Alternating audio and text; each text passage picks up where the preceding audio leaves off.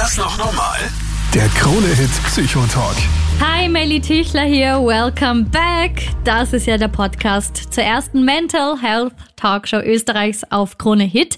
Jeden Mittwoch live ab 22 Uhr bis Mitternacht. Mit dabei ja auch immer Psychotherapeut in Ausbildung unter Supervision Daniel Martosch. Und am nächsten Tag, zack, zack, gibt schon hier den Podcast. Thema diese Woche auch HelferInnen brauchen Hilfe.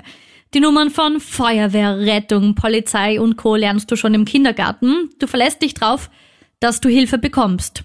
Zum Glück. Aber wer hilft den Menschen, die immer für dich da sind, die immer für andere da sind und vielleicht selber einfach mal nicht mehr können? Kann ja auch sein, dass du privat betroffen bist, in deiner Familie wen pflegst und dann einfach selber sagst, so, jetzt brauche ich Hilfe. In dieser Folge sprechen wir unter anderem auch mit einem Feuerwehrmann und seinem schlimmsten Erlebnis, wie er das dann überwunden hat und erfahren auch, wie dir der Verein Second Victim helfen kann. Bevor wir loslegen, klick drauf, abonnier den Podcast gerne und lass eine Bewertung da. Happy Podcast Listening. Der Krone-Hit Psychotalk. Du kennst das, du siehst jemand anderen leiden und dann leiden auch wir mit. Aber was passiert dann, zum Beispiel in einem Beruf, wo Leid und Katastrophen einfach zum Alltag, zum Daily Business gehören? Daniel, warum sind wir empathisch oder wie entsteht das überhaupt? Also zum Beispiel bei mir war das so, als Kind schon, wenn in der Nacht die Sirene geheult hat oder ich irgendwo Blaulicht gesehen habe, allein der Gedanke dran, dass da jetzt jemand Hilfe braucht und in Not ist, das hat mich so belastet. Wie mhm. schaffen das Menschen, in wirklich schlimmen Situationen so eine Stärke zu haben?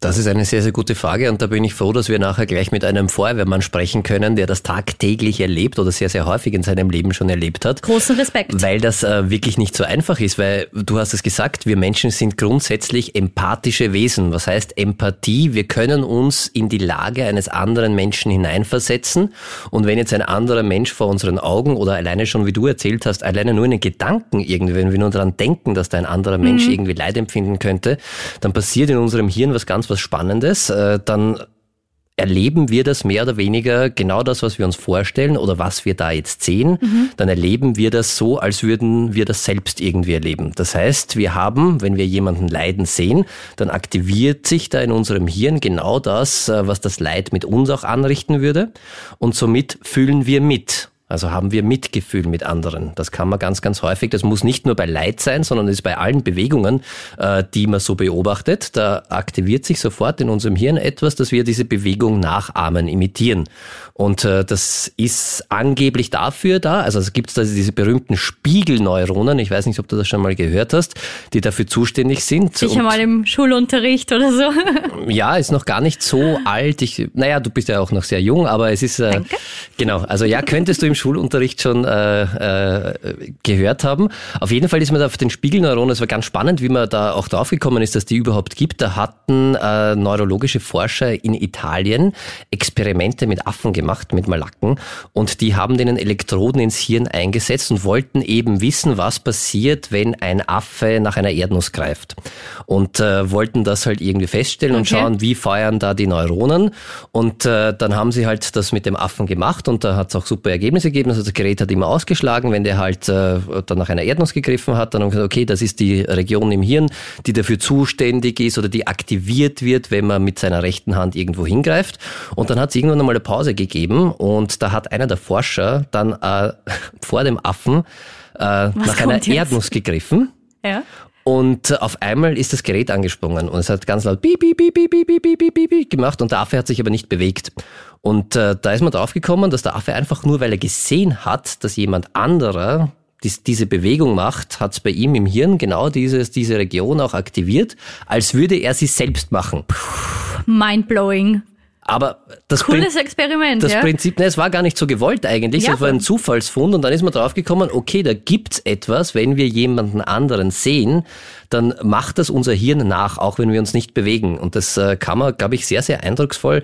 Ich weiß nicht, jeder, der Sportfan ist und Sport zum Beispiel irgendwie im, im Fernsehen anschaut ja, oder, oder so. generell bei jeder romantischen Doku, wenn man mitheult, oder? Genau. Fühlt man einfach mit. Genau das ist das und das ist eben diese Empathiefähigkeit. Wir erleben das mehr oder weniger fast selbst, auch wenn wir es nur anschauen. Warum haben wir das? Das ist ganz wichtig, evolutionstechnisch, weil wir Menschen halt aufeinander angewiesen sind mhm.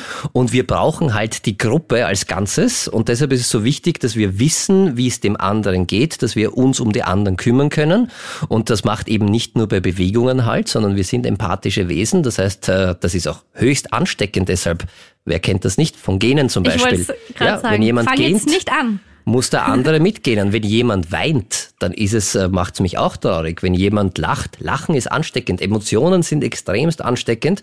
Und natürlich ist es genauso ansteckend, wenn jemand leidet.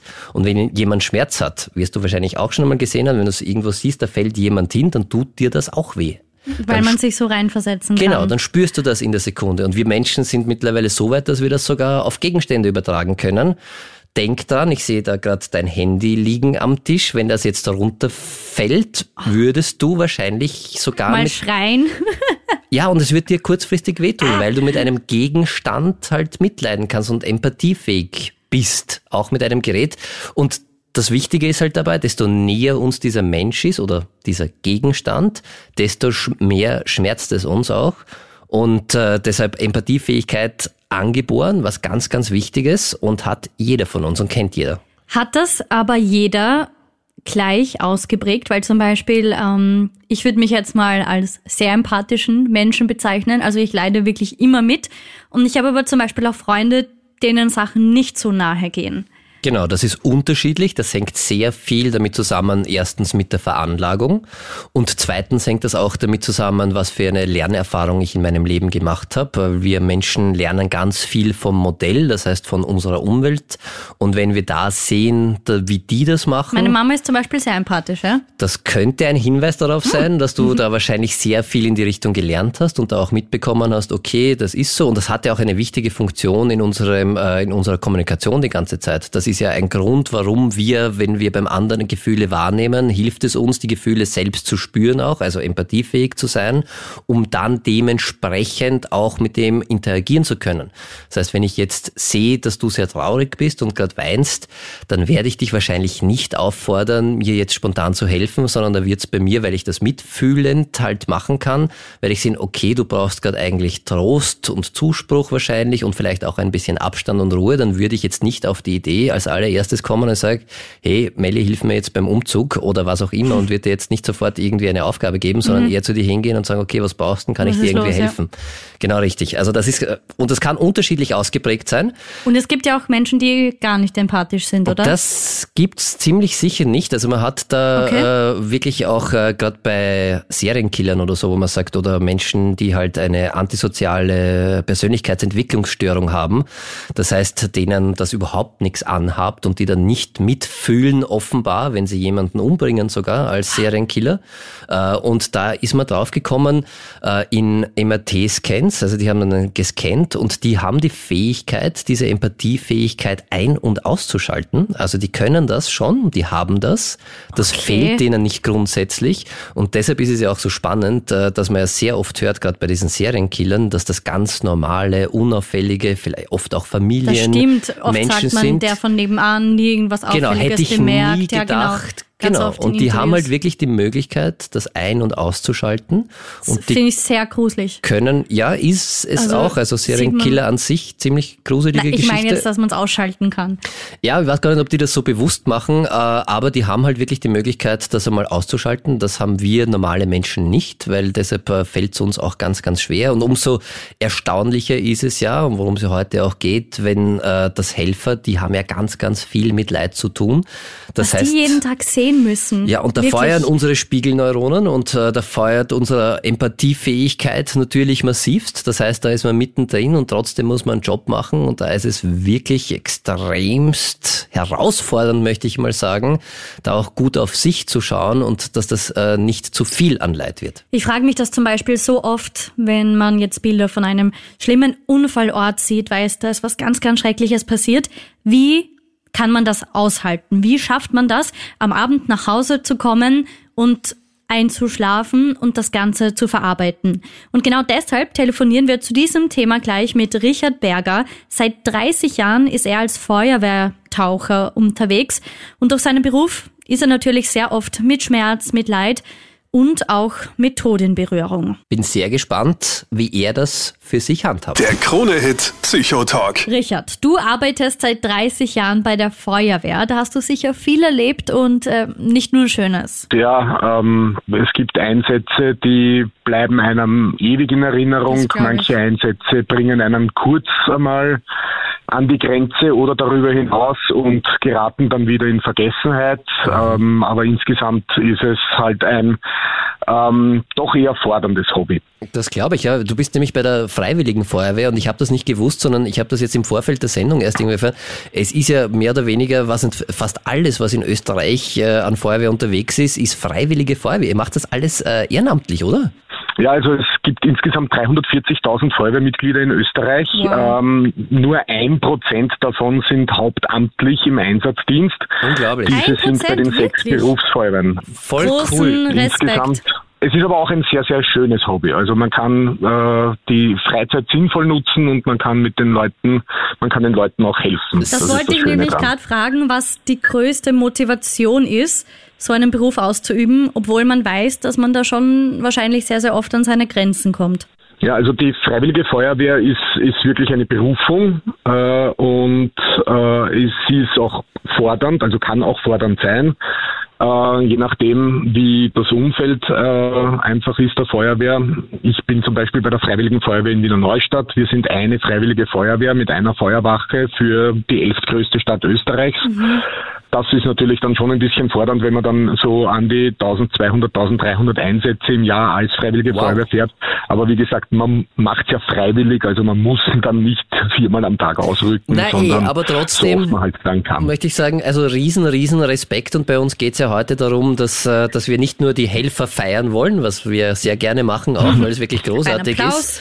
Ja, genau. Danke dafür, echt. Und äh, jeder, der kann, bitte unterstützen, wo es geht, weil ich glaube, Freiwillige Feuerwehren, zumindest bei mir im Dorf am Land, kann man das auch machen. Da kann man auch einmal eine Spende oder so machen. Also bitte macht's das. Es ist wirklich cool. Genau, richtig. Aber es geht ja heute, es geht ja heute darum, äh, dass auch Helfer mal Hilfe brauchen. Und du hast da ganz viele Erfahrungen natürlich in deiner langen Karriere als Feuerwehrmann schon gemacht.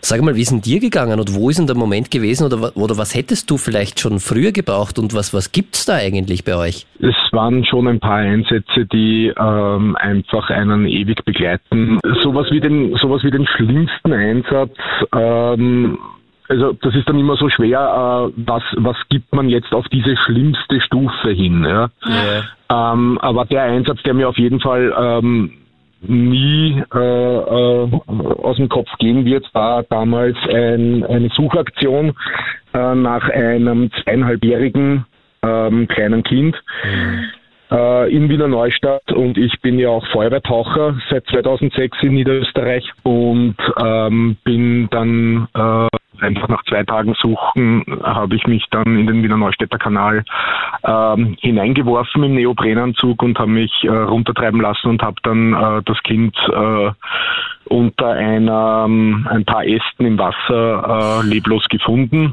Oh, wow. Und äh, zu dem Zeitpunkt war meine Tochter gerade zweieinhalb Jahre alt. Und das war ähm, extrem belastend, vor allem äh, weil ich äh, wirklich viele Nächte lang nicht schlafen konnte, wenn sie dann, mhm. wenn meine Tochter dann eben zu mir gekommen ist oder kuscheln wollte oder sowas und ich habe dann einfach ihre Füßchen gespürt, äh, die sich genau gleich angefühlt haben wie die von dem äh, Buben. Und da habe ich dann äh, Hilfe gebraucht auch. Und hast du die gleich bekommen? Ja, ist das, ist das, also Gott sei Dank gibt es bei uns im, im Feuerwehrwesen in Österreich äh, ein sehr, sehr gutes System äh, der Unterstützung. Wir haben bei den Freiwilligen Feuerwehren, aber natürlich auch bei den Berufsfeuerwehren, äh, die sogenannten, den sogenannten SVE-Dienst oder die Peer-Einheiten.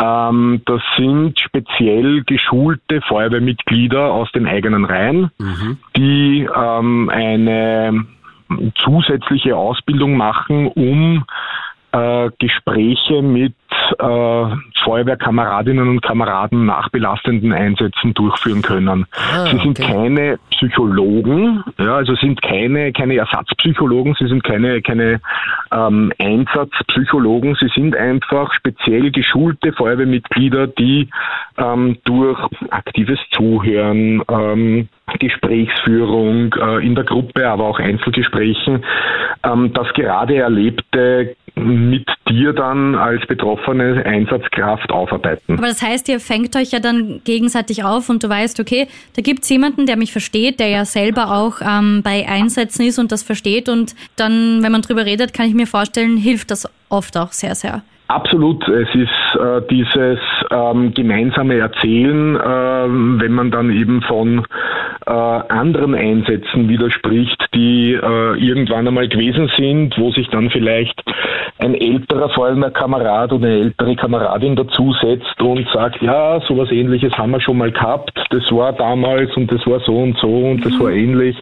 Ähm, das sind dann eben ähm, die, die Dinge, wo man dann auch als äh, Feuerwehrmitglied erkennt, dass man nicht alleine ist. Ja, also dass man das eben, äh, ähm, dass das andere auch schon erlebt haben und man unterstützt sich dann gegenseitig und erzählt sich dann, wie man damit fertig geworden ist. Ich glaube, das ist ein ganz, ganz wichtiger Punkt und als äh, Psychotherapeut in Praxis kann ich auch sagen, dass das wirklich einer der wes wesentlichsten Punkte ist und am besten ist es, wenn man es gleich direkt danach machen kann und gleich mhm. wirklich drüber redet und vor allem auch äh, sich eingestehen kann, dass das was mit einem macht und dass das nicht spurlos an einem vorübergeht.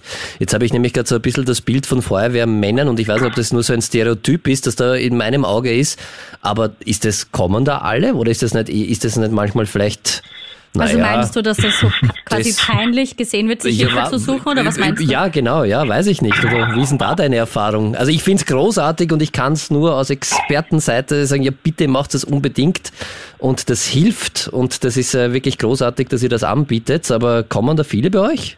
Also wir haben äh, dieses System jetzt seit ähm, etwas mehr als 20 Jahren in Österreich äh, etabliert. Okay. Äh, und ähm, ich bin ja 1992 zur Feuerwehrjugend gekommen, seit 1995 im aktiven Einsatzdienst.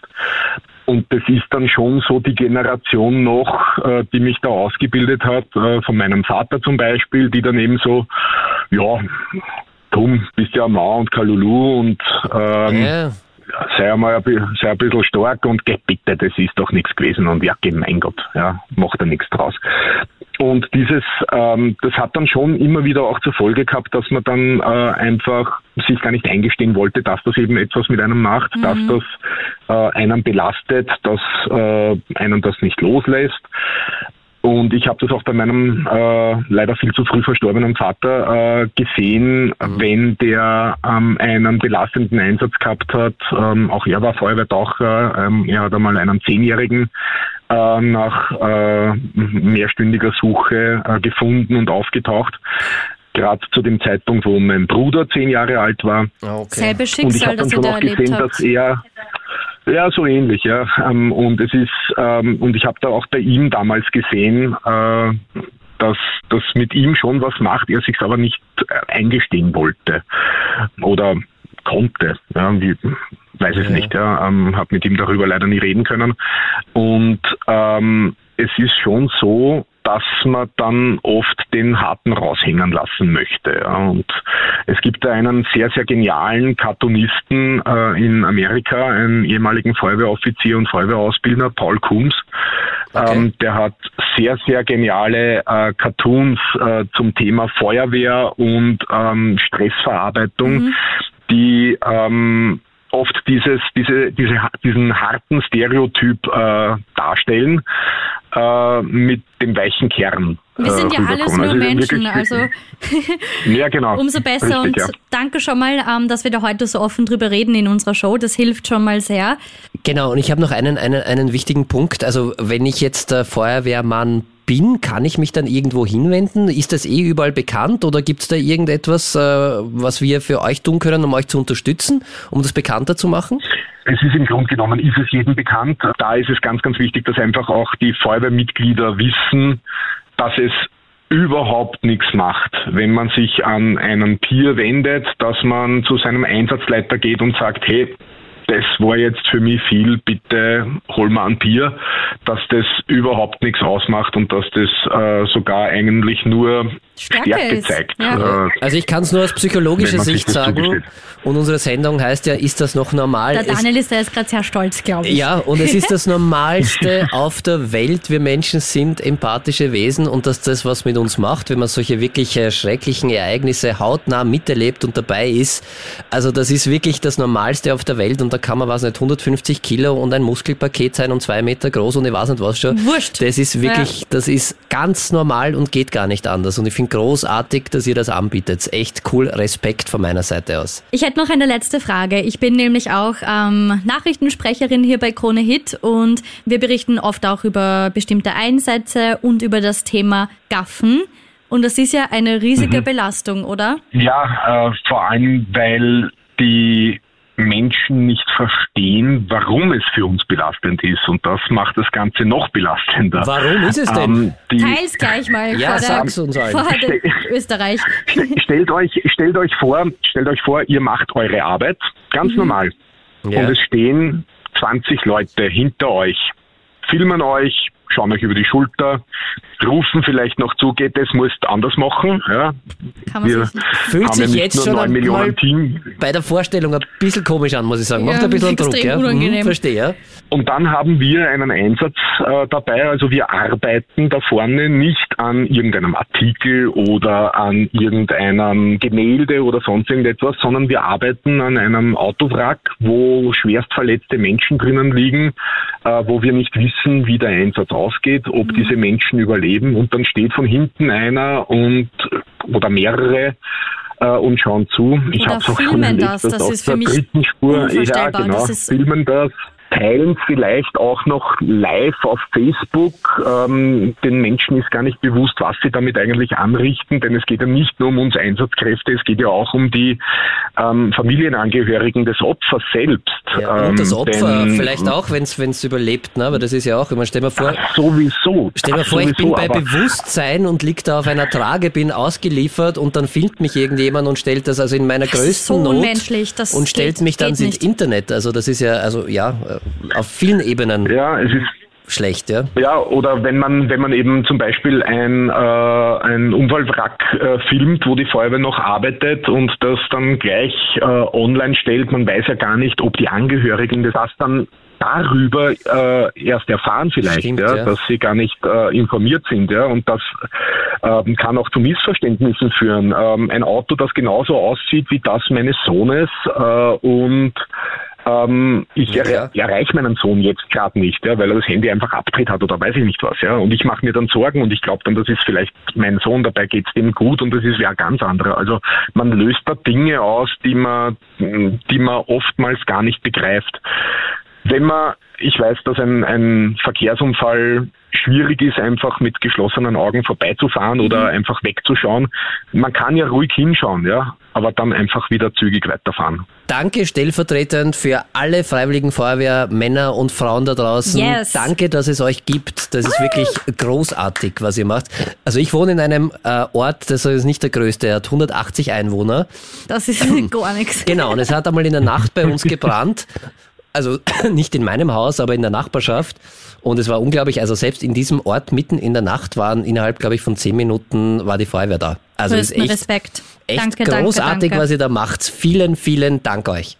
Dankeschön. Richard, Genau. vielen, vielen Dank, alles Gute und äh, ja, und vor allem großartig finde ich, dass du da wirklich äh, dich so einsetzt, dass man drüber reden kann und es hilft ja wirklich, also aus meiner Sicht und ich glaube, das kannst du bestätigen, dass es echt ganz, ganz wichtig ist, dass man da eben nicht den starken Mann mimt, sondern sich äh, ja drüber reden traut und dass das äh, auch sehr, sehr hilfreich für euren wirklich schweren Beruf ist. Und danke dir dafür, dass du dich da so einsetzt. Und äh, ja, alles Gute. Und was gibt's irgendeinen Anspruch oder einen Wunsch bei der Feuerwehr, was man, was, was man sich wünscht? Gut wäre.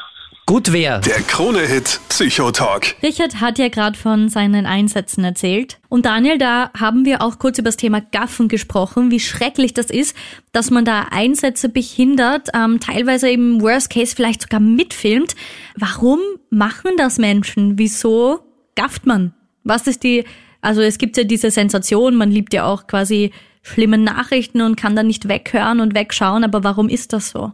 Es ist leider ein bisschen oder leider, ja. Also eigentlich ist also, es auch ja. sehr, sehr hilfreich und äh, unsere Sendung heißt ja, ist das noch normal?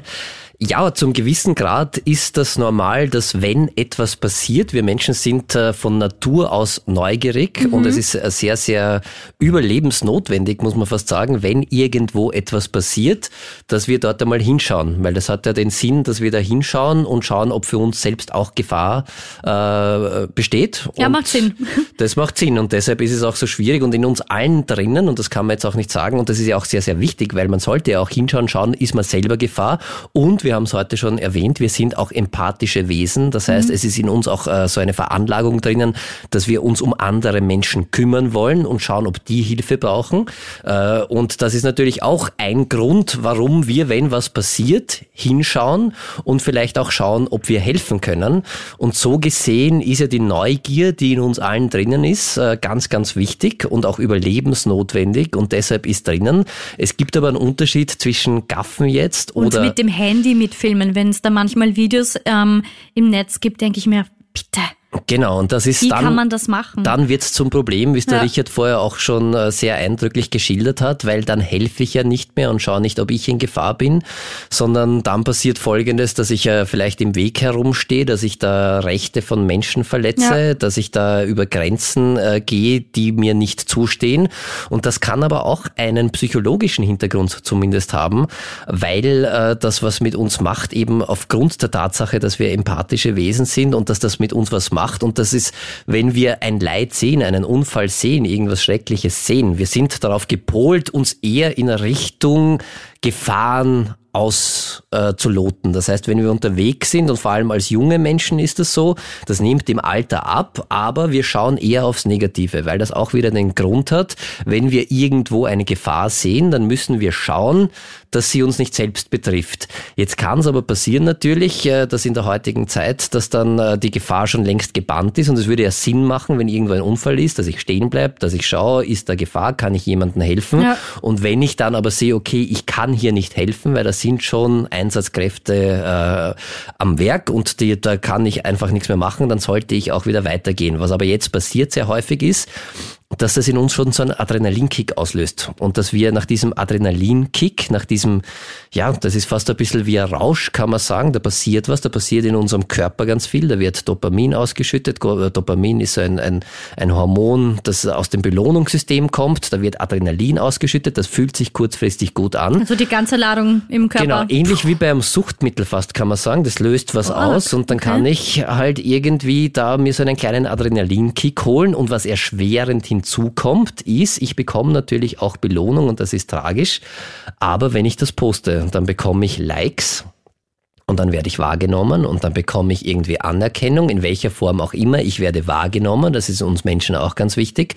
Und dann kann es halt echt sein, äh, dass ich das äh, nach und nach irgendwie braucht, die Erfahrung macht, dann machen es viele andere. Das sehe ich bei anderen. Okay, der hat, oder es gibt ja sogar irgendwelche Medien, die aufrufen, werden Sie Leserreporter oder was auch immer. Das wird ja dann auch noch positiv verstärkt.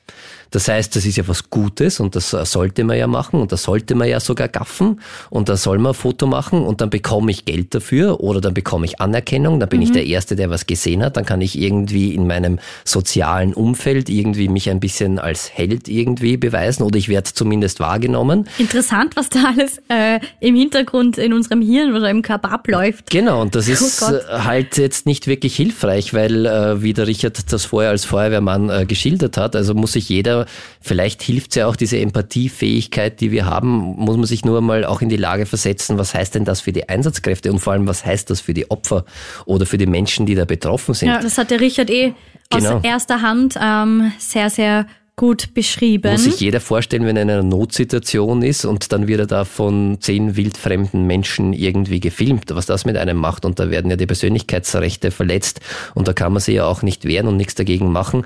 Also wirklich Hinschauen ist ein Notfallmodus und das ist in uns drinnen und Ja. das ist auch wichtig und man sollte ja auch nicht, weil das ist dann wieder so ein Widerspruch, wenn irgendwo ein Unfall passiert, sagen, okay, ich möchte kein Gaffer sein, deshalb gehe ich weiter und das tangiert mich nicht.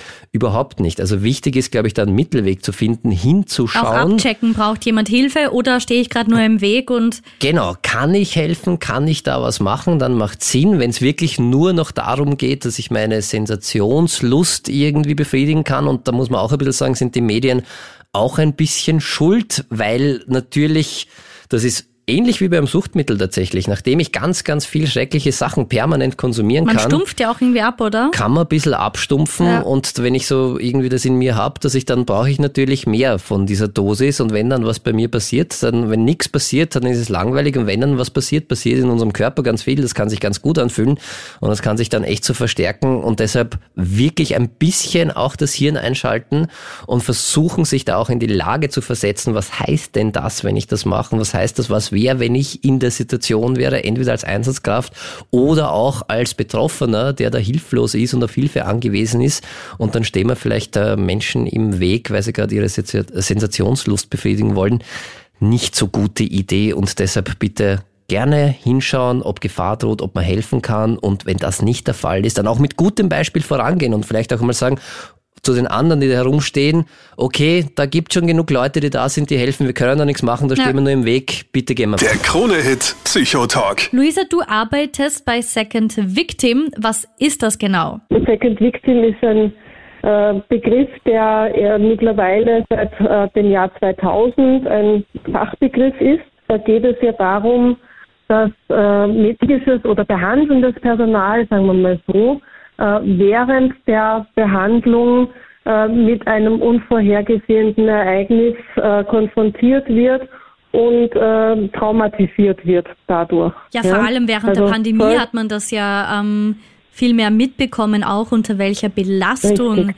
Alle HelferInnen Genau, da leiden, genau. wo man vielleicht vorher Ja, nicht ja. drüber nachgedacht hat und dann gesehen hat, die, die retten uns gerade alle und es ist viel zu wenig Anerkennung da oder Hilfe auch einfach. Naja, ab und an wurde vom Balkon geklatscht, ne? Ja gut, aber Ja. Ja, Ich glaub, die das Belastung war-. Am, genau. Also das hat zwar sicherlich am Anfang auch gut getan, das Klatschen, aber ähm, das ist natürlich auch wieder viel zu wenig. Ja. Und ja, natürlich gerade während der Pandemie äh, ist es noch einmal evident geworden. In Wahrheit gab es das vorher auch schon, ja, dieses Ausgebranntsein und Aber, ähm, Entschuldigung, ganz kurz, ja. wenn ich, wenn ich unterbreche, das heißt ein bisschen, also ich arbeite ja selber in einem Spital, aber das, so Mhm. diese Kultur, die du da beschrieben hast, ich jetzt als, als, als Helfer bin ja dann irgendwie gar kein Mensch, weil da sollte ich irgendwie übermenschlich sein und da sollte mich das gar nicht irgendwie tangieren, belasten, Genau. sondern da machst du halt wie eine Maschine deinen Job und dann ist Genau. alles gut und deshalb darfst du gar keine Genau. Hilfe holen. Finde ich großartig, dass ihr das Genau. ein bisschen aufbrecht und da wirklich auch, auch den Menschen Hilfe anbietet und die unterstützt, die das brauchen, weil es eben, eben so eine Kultur gibt. Der Schritt eben, sich Hilfe zu holen, scheint wirklich eine ganz große Hürde zu sein. Und bei uns äh, geht es wirklich darum, dass wir Arbeit, äh, Arbeitgeber unabhängig äh, sind, dass äh, unsere Hilfe niedrigschwellig ist und auch kostenlos für die Second Victims. Ja? Äh, wir haben eigentlich drei Säulen in, in unserer Arbeit. Das ist die Akuthilfe, da haben wir ein Krisentelefon geschaffen, derzeit Cool. noch äh, Montag und äh, Donnerstag. da kann sich jeder Ähm, melden. Soll aber, da, da kann man zu den Zeiten am Montag 9 bis 11 und am Donnerstag 17 bis 19 Uhr, kann man einfach anrufen. Magst du, hast, Äh, kannst du die Nummer ein- auswendig? Ja. Magst du die vielleicht durchgeben für jeden, der sich denkt, cool, Ja, die kann ich gerne sagen. Das ist 0720 Ja. 704 344 oder auch 0720 70 43 44. Derzeit jeden Montag 9 bis 11 und Donnerstag 17 bis 19 Uhr ist das besetzt. Wir haben eine ähm, Anzahl an ehrenamtlich tätigen BeraterInnen und TherapeutInnen, die dafür zur Verfügung stehen. Und äh, wir teilen uns da so ein Radl und die Nummer ist eben zu diesen Zeiten immer besetzt. Und dann kann man einfach anrufen und kann einfach einmal reden und kann sich entlasten. So Voll- als voll cool ganz und- schnellen Einstieg. Und Ja. man findet ja alle Infos auch auf äh, www.secondvictim.at Richtig, oder? Habe ich jetzt eh richtig Genau, gesagt, ja. ja. Nicht, dass ich irgendwas Ganz Falsches sage. ja. Super, Daniel. perfekt. Und wir haben gerade vorher, wenn wir dich jetzt schon am Telefon haben, uns hat da eine Hörerin auf WhatsApp geschrieben und sie ist äh, Reinigungskraft eben in einem Spital und sagt, äh, das belastet sie auch, gerade wenn sie da Sachen wegmachen muss, wo halt viel Blut ist und so. Und das äh, Mhm, und sie glaubt aber als Reinigungskraft, äh, da hat sie keinen Anspruch auf, auf Hilfe. Und jetzt weiß sie nicht, was sie Okay. machen soll. Seid ihr für, für da alle da Genau. oder muss ich da Arzt Ja, sein, um bei ja. Second Victim irgendwie? Nein, Okay. nein, absolut nicht. Es ist auch tatsächlich so, dass wir das äh, in unserem Vereinsnamen äh, ganz streng so richtig sogar drinstehen haben, äh, nämlich für vorwiegend medizinisches Personal und das vorwiegend deshalb, weil wir sehr wohl auch zum Beispiel Reinigungspersonal auch als Second Victim Betroffene sehen. Also die Dame darf sich wirklich bitte gerne bei uns melden. Einerseits gerne mal äh, telefonisch. Äh, darüber hinaus bieten wir aber auch äh, über Spendengeld finanzierte Beratungs- und Therapieeinheiten. Also äh, sie kann darüber hinaus auch noch ein bisschen mehr Unterstützung bekommen von uns. Wow. Voll cool, werden Also wir gerne weiterleiten. Nur, ja, super. Es ist nicht nur pflegendes Personal und ähm, äh, ärztliches Personal, sondern wirklich, es sind ja auch TherapeutInnen, ja, wie du selber ja sagst, dass du auch in einem Krankenhaus arbeitest. Ja. Also ähm, es, es war einmal so, man könnte mal so sagen, der Arzt, der den, der den ähm, äh, Kunstfehler gemacht hat, ja, und der dadurch traumatisiert wird, da sind wir schon längst weit weg davon, ja, eben bis hin zur Pandemie, äh, der, der Ausnahmezustand, äh, der da geherrscht hat, das hat was gemacht mit dem helfenden Menschen. Und ähm, diese äh, und, und da braucht es einfach eine Aufarbeitung, ja. Wir beide sind ja TherapeutInnen bzw. BeraterInnen, also wir wissen ja um, um, um diese Notwendigkeit und, und ähm, das Wichtige dieser äh, Psychohygiene, ja, also mentale Gesundheit. Auf jeden das Fall, ist ja. so wichtig, dass wir gesund bleiben, weil werden wir mental krank, dann werden wir auch körperlich krank. Da stelle ich gleich mal tausend Und- Rufzeichen hinten an. Ja, du, du, du sagst es und es ist so wichtig Genau. und ich finde es so, so arg eigentlich jetzt, äh, um es zu sagen, dass er auch, ich meine, ich arbeite in einer Klinik, wo ganz viele PsychotherapeutInnen arbeiten und äh, da Mhm. es kommt trotzdem, da ist man oft so in einem, in einem Radl drinnen und dann hat man halt Ja. ganz, ganz viel Genau. zu tun und dann oft dazwischen gar nicht so die Zeit, dass man das, was man den PatientInnen sagt, irgendwie Sich selber vielleicht mal Genau. sagt. vielleicht auch selber auch Ja. einmal anwendet, ja. Stimmt, gebe ich dir recht, ja. Ja, das ist, das, das, das ist wieder so eine kleine Geschichte uns Helfenden, gell?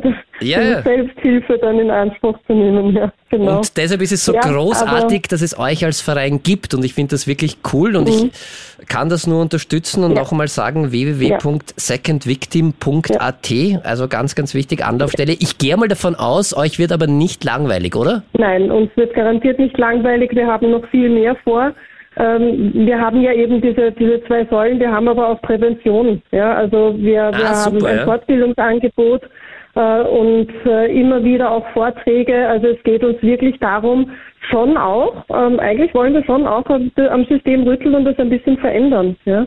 Dass, dass es eben auch ähm, zu einem Umdenken kommt, eben vielleicht weg von einer Fehlerkultur hin zu einer Sicherheitskultur. Ähm, die Vorsitzende Eva Putura äh, spricht äh, auch davon, dass sie sagt, diese 15 Minuten, die man sich nach so einem dramatischen, traumatisierenden Vorfall nimmt, ja, auch wenn man als nächstes 20 weitere PatientInnen zum Behandeln hat, aber diese 15 Minuten nach so einem Vorfall, die sind, wären einfach so verdammt wichtig, sich diese Zeit zu nehmen, um einfach einmal in dem ersten Moment ähm, etwas für, für die eigene Gesundheit zu tun, um dann weitermachen zu können. Natürlich braucht es dann darüber hinaus ein weiteres Verarbeiten. Da gibt es Gott sei Dank, muss man auch sagen, mittlerweile schon sehr wohl äh, schöne Peer-Systeme in verschiedenen Krankenhäusern. Also es wird ja ein bisschen schon noch mehr gemacht. Ja? Ähm, es braucht immer mal so dieses Akute danach. Dann braucht es mal ein vielleicht äh, Peer, also untereinander äh, reden, ein, ein Debriefing. Äh, und wenn, wenn das auch noch nicht reicht, dann ist es sicherlich hilfreich, sich von äh, über, über externe Supervision auch noch einmal Hilfe zu holen. Also reden, reden und, Und- drüber sprechen und nicht mit sich selber ausmachen Richtig. quasi. Perfekt. Ich Genau, weil das, was wir da in uns reinfressen, ähm, das fällt uns irgendwann mal auf den Kopf.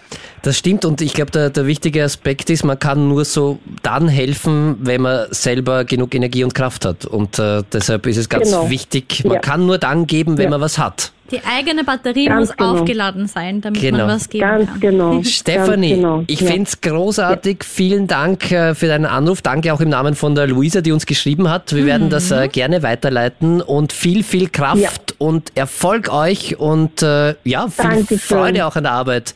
Und danke, dass es euch gibt. Ja, danke, danke, dass ich da ein bisschen auch dazu jetzt äh, etwas sagen durfte, weil ja, uns ist das einfach wirklich verdammt wichtig, dass immer mehr erfahren, ähm, dass wir, dass es uns gibt und dass wir eine gute Anlaufstelle und Hilfe sein können für Second Victims. Der Krone-Hit Psychotalk. Weiter geht's mit einer Weisheit. Reden hilft, das sagst du auch mir ganz oft.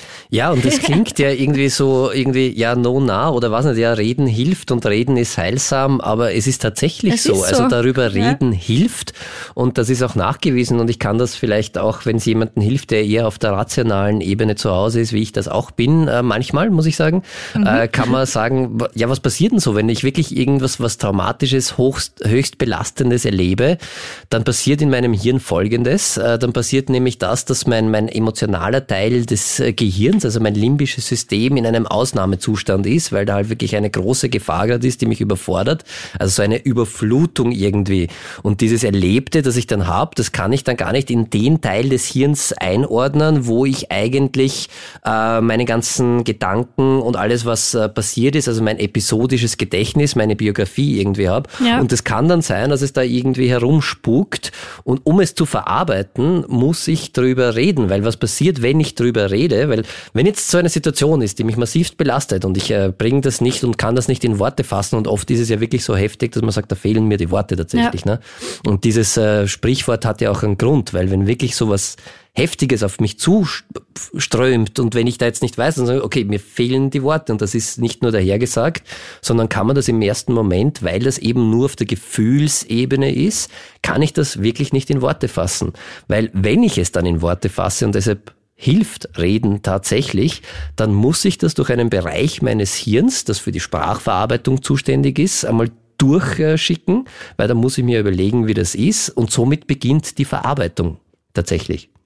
Und da hilft's nämlich auch, wenn ich was aufschreibe zum Beispiel. Hm. Das wollte ich grad Weil da sagen. muss ich nämlich doppelt, weil da muss ich zuerst einmal die Worte finden Und dann und dann muss ich es äh, niederschreiben. Deshalb ist es sehr, sehr hilfreich, darüber zu reden. Das ist jetzt nicht das Einzige. Das ist, man kann jetzt nicht jedes Trauma sagen, okay, ich spreche es einmal aus, aber tatsächlich ist es so, wenn man akut zu einem Trauma hinkommt, was macht man dann im ersten Moment?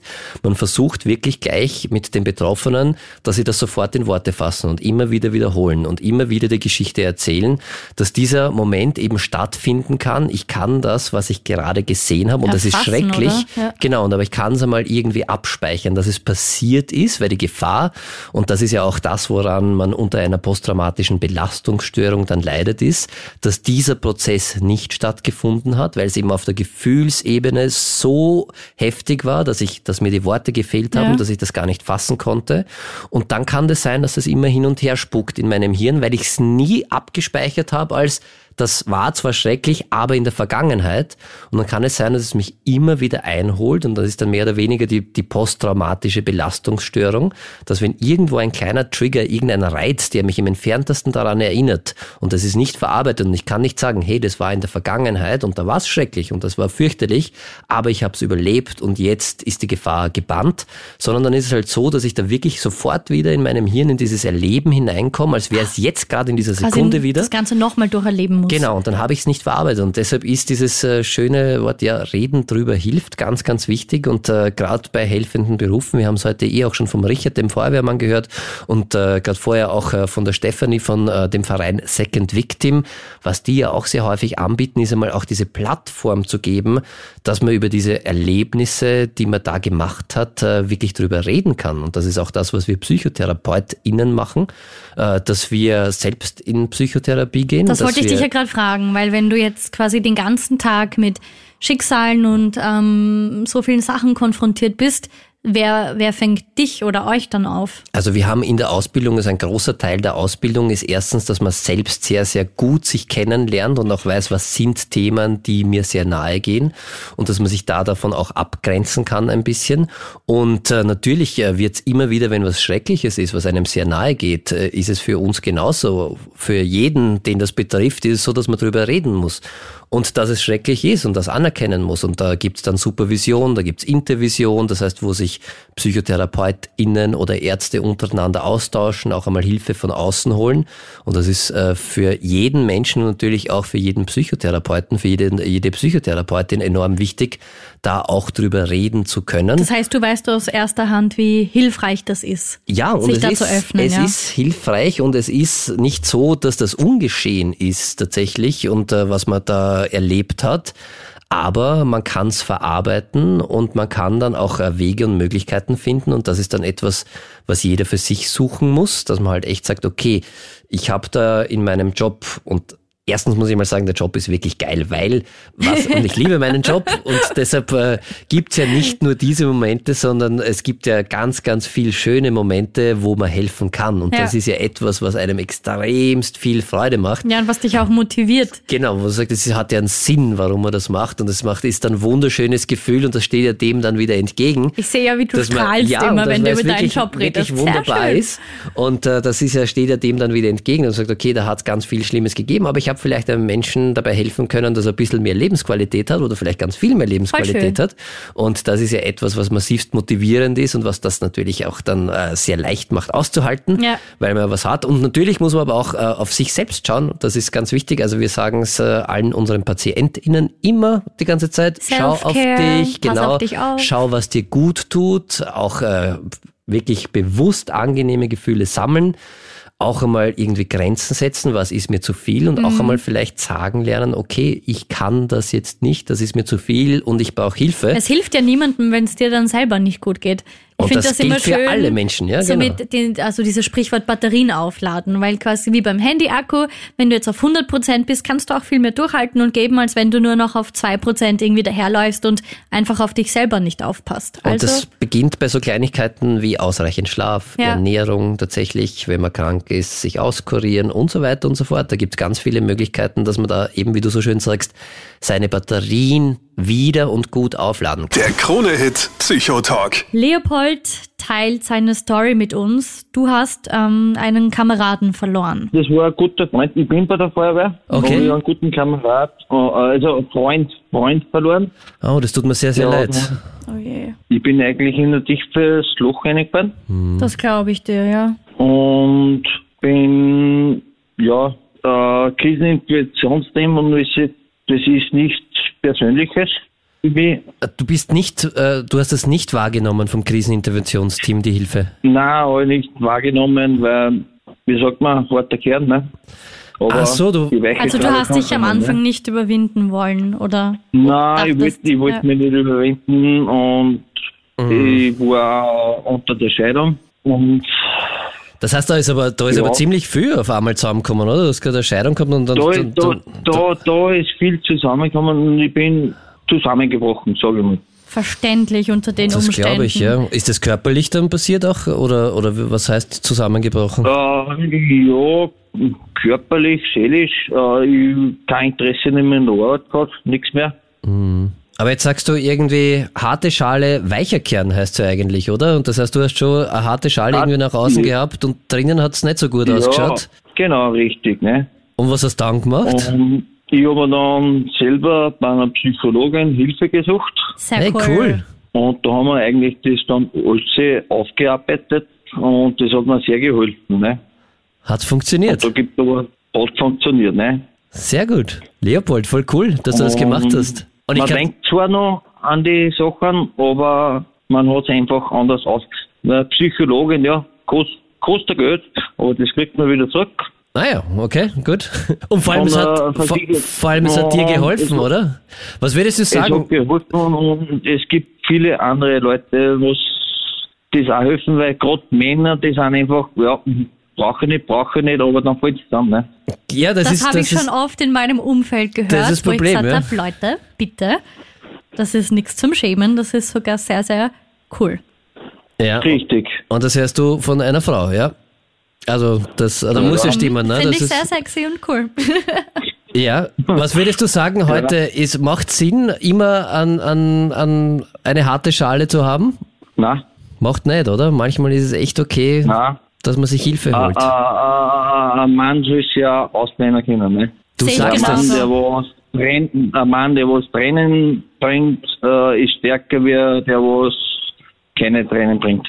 Finde ich super, dass du das, ähm, diese Message mit uns teilst. Und es tut mir voll leid, dass du deinen Kameraden verloren hast, aber ich finde es großartig, wie du dann schlussendlich damit umgegangen bist. Leopold, danke dir vielmals für deinen Anruf und alles, alles äh, Liebe und Gute.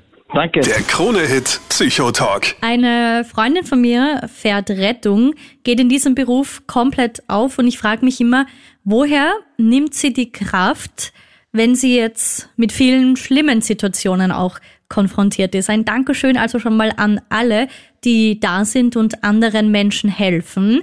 Thema ja heute, wo holst du dir Hilfe, wenn du quasi ein unter Anführungszeichen Second Victim bist, wenn du also anderen hilfst und es dir danach dann selber schlecht geht. 07711 27711. Hallo, da ist die Theresa. Ich arbeite als Hebamme und ich muss sagen, ich habe auch schon Situationen gehabt, die mich voll lang beschäftigt haben oder irgendwie auch mitgenommen haben. Sicher, ich mache das jeden Tag und ich mache das oft, aber es ist nicht so einfach, wie es scheint. Wir sind ja doch alle nur Menschen.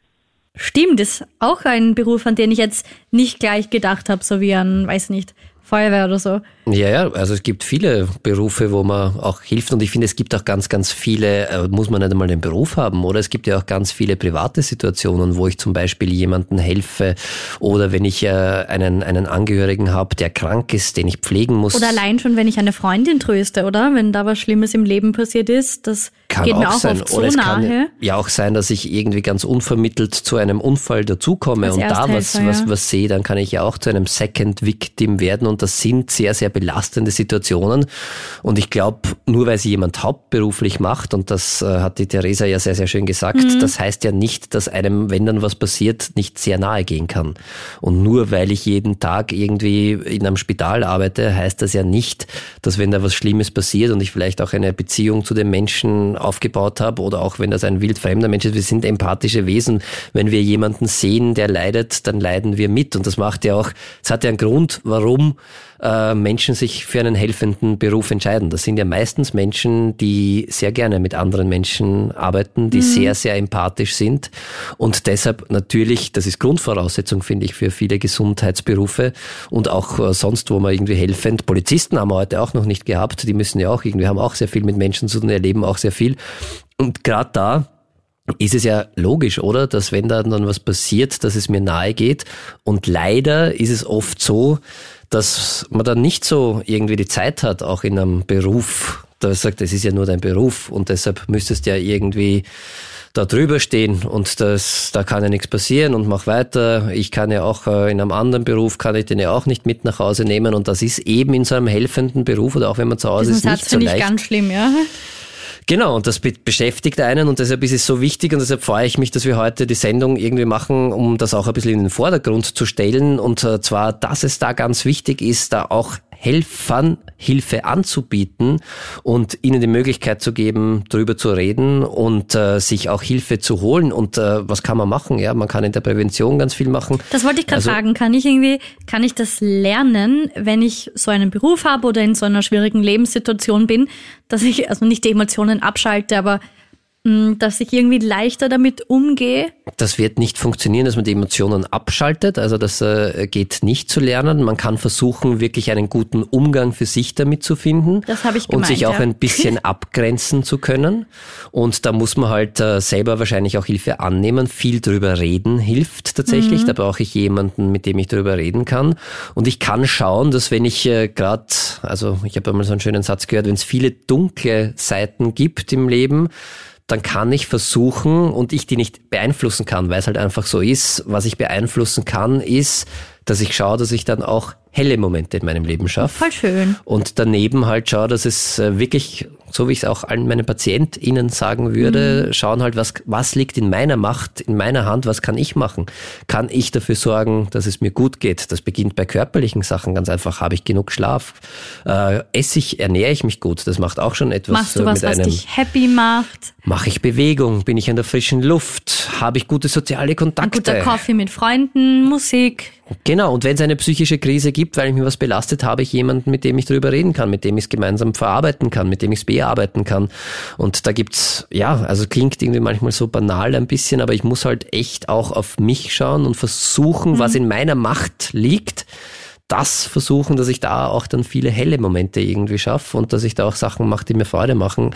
Manchmal kann es hilfreich sein, ich kenne ganz viele, auch äh, bei mir im Spital, äh, die dann irgendwie so ein Ritual haben und wenn sie dann rausgehen, wir haben jetzt keine Ärztekittel an oder sowas als Psychotherapeut innen natürlich, ja. aber dass man sich dann umzieht und wenn man nach Hause kommt und man sagt, okay, ich mache jetzt oder die Autofahrt schon am Weg nach Hause und das ist dann fix für mich. Oder ein bisschen okay. spazieren gehen noch, frische genau, Luft frische holen. Luft, gute Musik hören, irgendwas, was mir Freude bereitet mich mit netten Menschen umgeben und an was Schönes denken. Ja, ja und ich glaube, es ist auch ganz, ganz wichtig, einfach zu wissen, dass man nie allein ist und dass es immer Hilfe gibt und dass das keine Schande ist, sich quasi auch als Helfer in sich Hilfe zu holen. Und dass es ganz normal ist ja. und das Natürlichste auf der Welt, dass einem das nahe geht. Ich finde, das ist, es wäre komisch, wir wären Maschinen, wenn wir sagen würden, da ist jetzt was ganz was Schreckliches passiert, okay, ist ein Job, macht nichts, weiter geht's. Es wäre traurig eigentlich. Ja, und das wäre nicht menschlich und wir sind Menschen und das ist auch gut so. Der Krone-Hit Psychotalk. Danke, danke, danke fürs Zuhören. Lass uns gemeinsam einfach mehr über mentale Gesundheit reden, weil es wichtig ist,